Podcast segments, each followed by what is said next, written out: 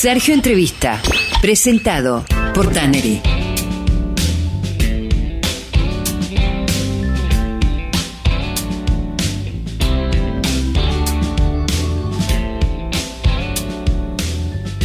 La cocina de las abuelas, la cocina de, de, madres, la cocina de tías, la cocina de padres, forma parte de lo más preciado en la vida de mujeres y hombres porque tuvieron que ver con el aprendizaje de tipos de cocciones, con eh, tipos de elaboración, con el descubrimiento de sabores, de ingredientes y también como un hecho de encuentro entre la familia, eh, donde se podía trasuntar en cada preparación, en, tardes, por ejemplo, de bizcochuelos, en meriendas de eh, pepas de membrillo o de alfajores de, maicena, eh, una pintura de familia, un encuentro de familia, una corriente de afecto.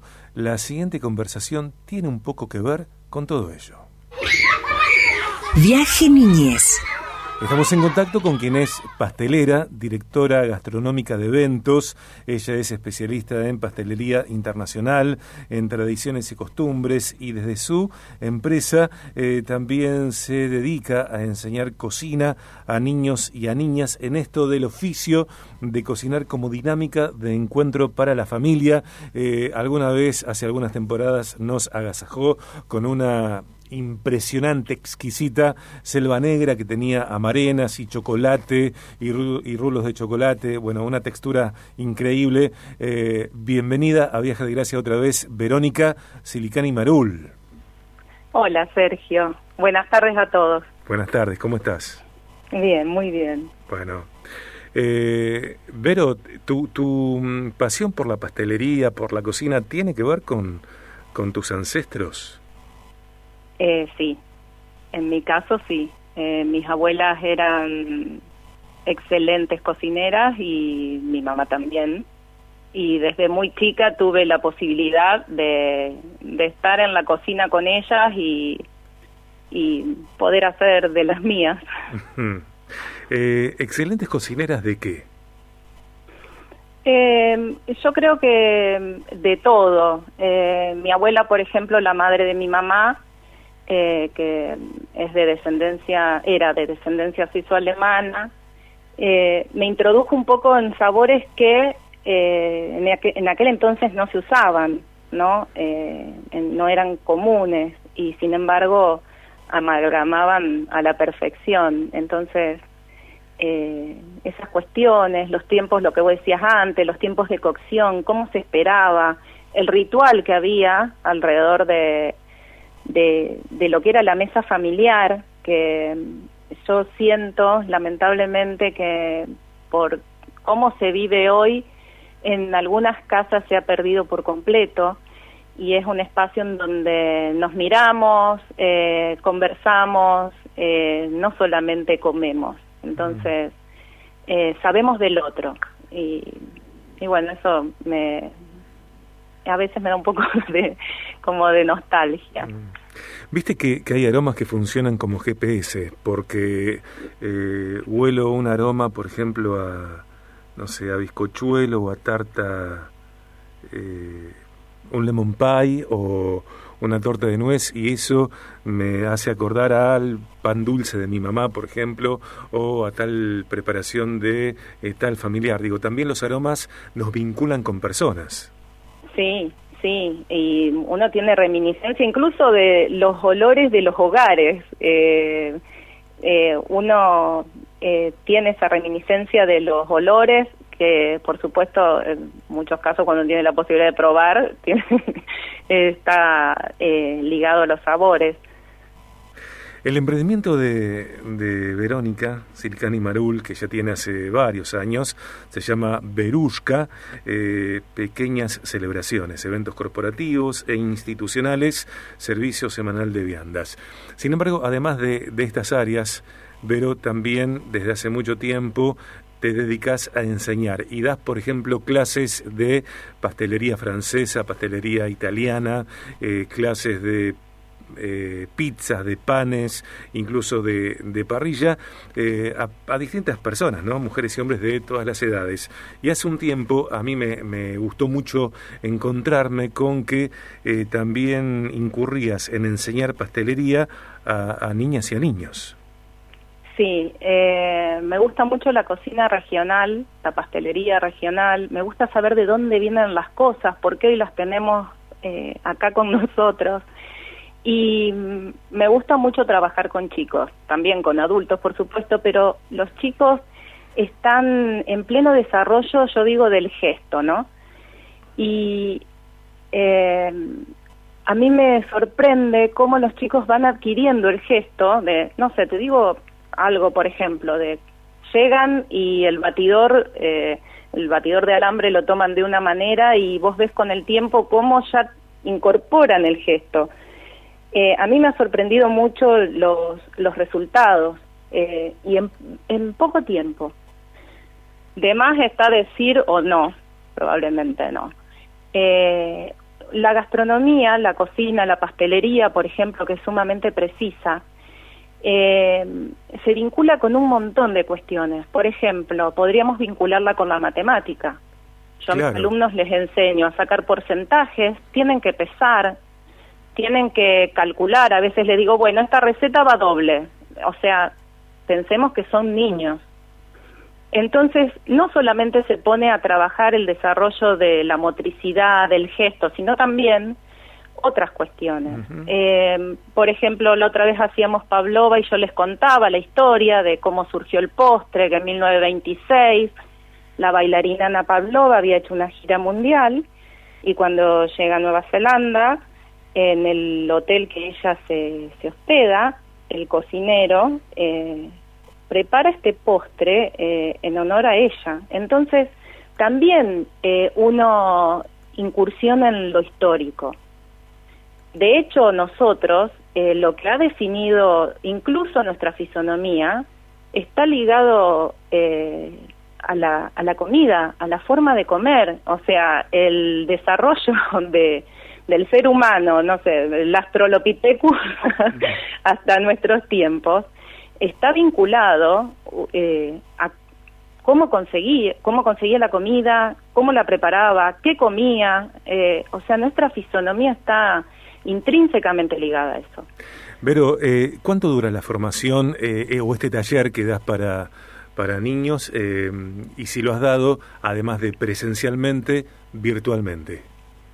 Cuando fue la cuarentena intenté, tuve un proyecto así de la eh, virtualidad, pero a mí me gusta mucho la clase presencial, mm. sobre todo con niños. Con los adultos es otra cosa, pero con los niños me gusta mucho la presencialidad, porque también eh, resolves. Eh, todos nos equivocamos. Eh, entonces, incluso te diría que a veces prefiero que se equivoquen acá y que no se frustren y que vean que todo se puede resolver y este aparte el contacto con ellos eh, me parece a mí me gusta presencial. Los talleres que yo doy hay unos que son anuales y hay otros que ahora estoy eh, diagramando algunos para las vacaciones de invierno que son de una clase. Entonces hacen una clase intensiva yo eh, veo algún tema, qué sé yo, postres clásicos o alfajores, o entonces doy esa clase intensiva que es de un solo día, que eso lo estoy ahora viendo para las vacaciones de invierno. ¿Cuáles son los ingredientes, los productos eh, más oportunos para comenzar a aprender pastelería? Eh, harina, huevo, azúcar, eh, leche. Eh, mira, cuando yo eh, empiezo con los chicos, vamos viendo de acuerdo a cómo se van dando los tipos de preparaciones. No es lo mismo hacer una cookie, el tipo de masa que es, que hacer un budín. Entonces, también que ellos puedan ver esa diferencia. Mm. Y además, hacerles probar otros sabores. Eh, los chicos a veces no están acostumbrados a comer algunas algunas cosas y entonces acá también tener la oportunidad de probar y ver si les gusta, si no les gusta, con qué les gustaría combinarlo. Eh, les, a mí me gusta cuando a veces les hago hacer trabajos y eh, depende de su creatividad, la presentación. Entonces, eh, eso también me parece que es importante, además de los ingredientes. Pero eh, sí, harina, huevo, eh, azúcar, ya con eso podemos hacer bastante. ¿Y cuáles son las, las devoluciones que te hacen? ¿Qué te dicen? ¿Los niños? Sí. Ay, vos no sabes, para... voy a ser eh, nostálgica. Para mi cumpleaños pasado, una de mis alumnas, Victoria, me trajo de regalo, lo tengo puesto en la heladera, eh, hizo un dibujo con todas sus compañeras y conmigo y me escribió unas cosas preciosas. Y después, ¿sabes también cuál es la devolución? Cuando ellos trabajan solos en sus casas y me envían fotos de lo que pudieron. Y eso es genial, eso es genial. Además de que yo hago mucho hincapié, yo les digo a ellos, yo enseño, no limpio. Cada uno limpia los claro. Entonces también esto de formarlos en lo que es el orden, en la mise en place, en que trabajar ordenado es mucho mejor, de tener eh, los pasos bien definidos para que eso también eh, uno se organiza mejor en el tiempo y además con eso también salen mejor las cosas. Entonces es eh, es mucho y nos divertimos mucho, mm. disfrutamos. A mí me gusta mucho que disfruten de lo de lo que hacen. A mí me gusta mucho ver cocinar, me encantan algunos programas de, por ejemplo, el gourmet, eh, y que recuerde ahora no no hay un programa donde cocinen los niños. Yo eh, la verdad que tampoco conozco. No sé, había en una época uno que era como de competencia. A mí mucho no me gustan, eh, nada, una opinión personal, pero sí es verdad, no, no hay muchos programas en donde los niños eh, cocinen. Claro, y que los traten como autores, ¿no? No como, como, a veces viste que a los chicos se les da un trato como raro, eh, pero los niños, las niñas tienen capacidades para desarrollar, como todas las personas. Cuando, en cualquier totalmente. Mira, trabajamos con muchas herramientas. Eh, herramientas que ellos saben el cuidado que tienen que tener para no lastimarse. Porque yo hago mucho hincapié en eso. Eso es fundamental, fundamental. Eh, yo eh, te diría que eh, han logrado cosas que, que veo incluso que a gente más grande les cuesta, pero yo creo que tiene que ver con esto de que ellos absorben la información y, y como el gesto lo están aprendiendo, eh, entonces lo consiguen, lo consiguen muy rápido. Es, a mí me encanta, es asombroso. Además de todo lo que se genera en la clase, ¿no? Por ahí cuentan anécdotas de lo que les pasó en el colegio o, y eso a mí me encanta también, porque uno va viendo eh, y los va conociendo, eh, es maravilloso. Bien. Eh, Vero, eh, martes, martes de otoño, temperaturas agradables, un poco de humedad sin lluvias. ¿Qué podemos comer de rico esta tarde o esta noche? Ay, yo estoy a full con los postres de huevos de Pascua que no son para hoy, pero eh, a mí me encanta el pay de manzana. Ajá, ok, ok. Por ejemplo. Por ejemplo, por ejemplo. Bueno. A veces uno se complica mucho con, vos sabés que eso es algo que yo veo, no viene a colación, eh, pero la gente se complica mucho con lo que cree que es cocinar. Eh, o que todo va a llevar mucho tiempo, o que todo...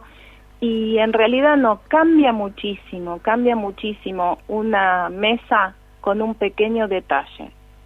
Y no hace falta hacer grandes cosas. Y me parece que hay que empezar por ahí y, y compartir.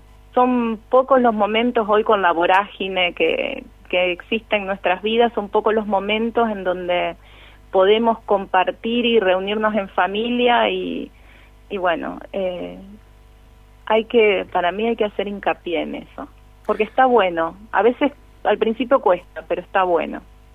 De hecho, yo, por ejemplo, hay clases que las doy con los padres, entonces comparten, eh, se generan, la verdad que se generan cosas hermosas. Cuando estés por Rosario eh, próximamente, no te digo una selva negra, selva negra, avisá y, te venís. No, unas eh, espectacular. Yo me acuerdo de esa selva negra impresionante con las amarenas, eh, muy muy ricas. A mí me gustó mucho, pero digo no digo eso, digo otra cosa, algo ahí como para compartir. Te venís a estudios y, y charlamos un rato. Dale. Dale, dale, me parece genial. Gracias, Vero. No, gracias a vos, Sergio. Muchísimas gracias. Un beso. Verónica Silicani Marul, pastelera, directora gastronómica de eventos, Berushka es su empresa, pastelería internacional, tradiciones y costumbres, lo que te contaba hoy charlando acerca de enseñar cocina, repostería, pastelería a niños y niñas, el oficio de cocinar como dinámica de encuentro para la familia.